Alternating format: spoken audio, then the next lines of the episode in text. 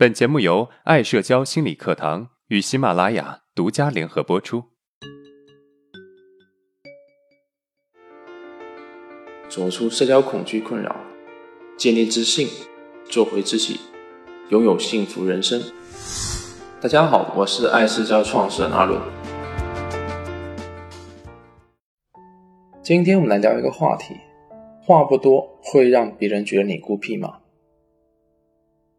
前几天啊，一个学员在分享会上面提出了一个问题，引起我的注意。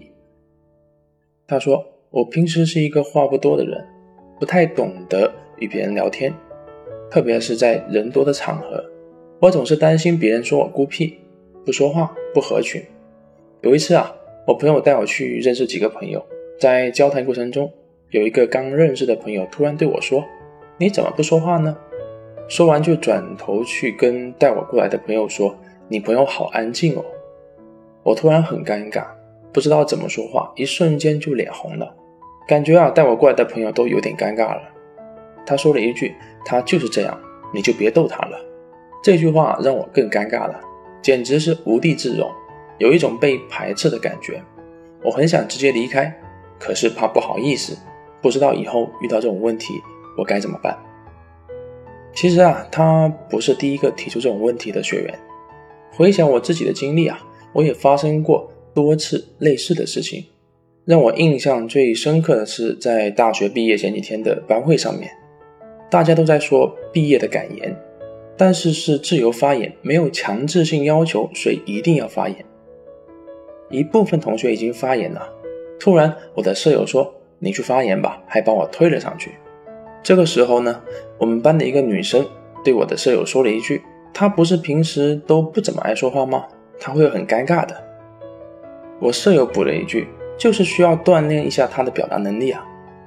我瞬间刷了一下脸红了，大家都看着我，很不好意思。其实，在社交中，经常有人被自己的沉默寡言所困扰着。他们平时话不多，在熟人面前呢，也不是一个话多的人，经常在社交场合被忽略。他们最担心的是在群体中被认为是孤僻不合群的，因为啊，他们认为这样的自己是没有未来的，是没有朋友的，是无能的。可是他们越担心自己，就越不懂得去社交，越显得不合群。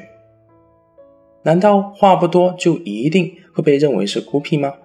其实并不是，在我身边也有那么几个朋友，话不多。别人说话，他们就听；别人不说话，他们就偶尔说几句。就算啊不说话，也不会觉得尴尬。他们虽然话不多，但是说的话都是重点。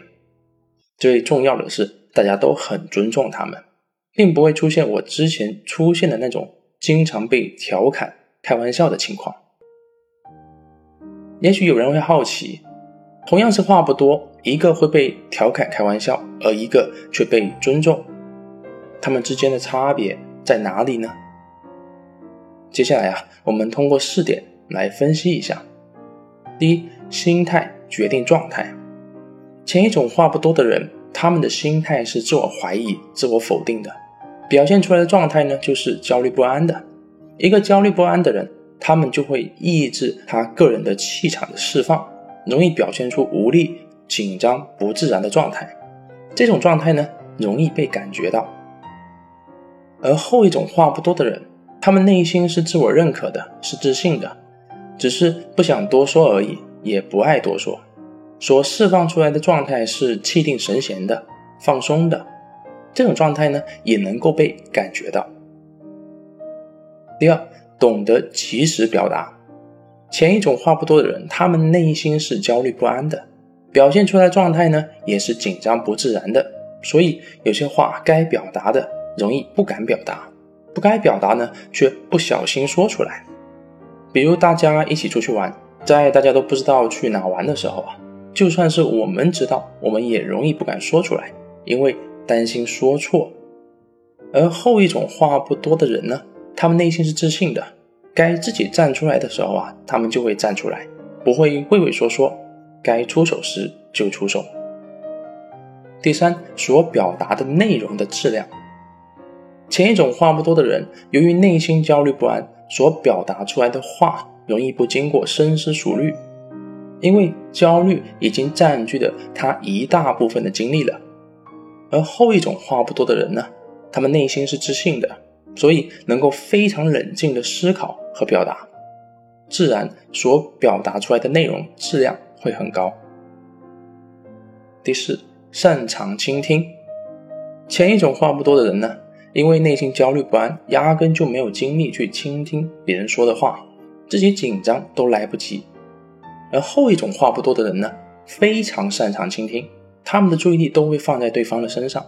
在心理咨询中啊，有一个术语叫做无条件积极关注，这是咨询师对待来访者应该有的态度。而这种态度啊，在后一种话不多的人的身上能够体现出来。以上四点说明了，同样是话不多，但是却被不一样对待的原因。我们也可以这样说：话多不多不是你受欢迎的关键，关键是你能否接纳自己当下的状态。话不多同样可以很受欢迎，有时候啊，话多反而不受欢迎，这是真的。我们来总结一下今天的内容：第一，我们不必因为自己的话不多而自责，觉得自己不好。其实话多不多并不重要，因为啊话不多同样可以受欢迎。第二，虽然我们话不多，但是我们需要学会去该表达的时候表达自己，正所谓该出手时就出手。第三，也许我们容易担心别人对自己的评价，而没有办法好好的在社交场合把自己该说的说出来。这个时候呢，如果我们有时间可以准备，那么我们可以提前把想说的。准备好。第四，要学会无条件的积极关注别人，倾听别人的话语，这可以赢得别人的好感，因为倾听是对别人的一种尊重。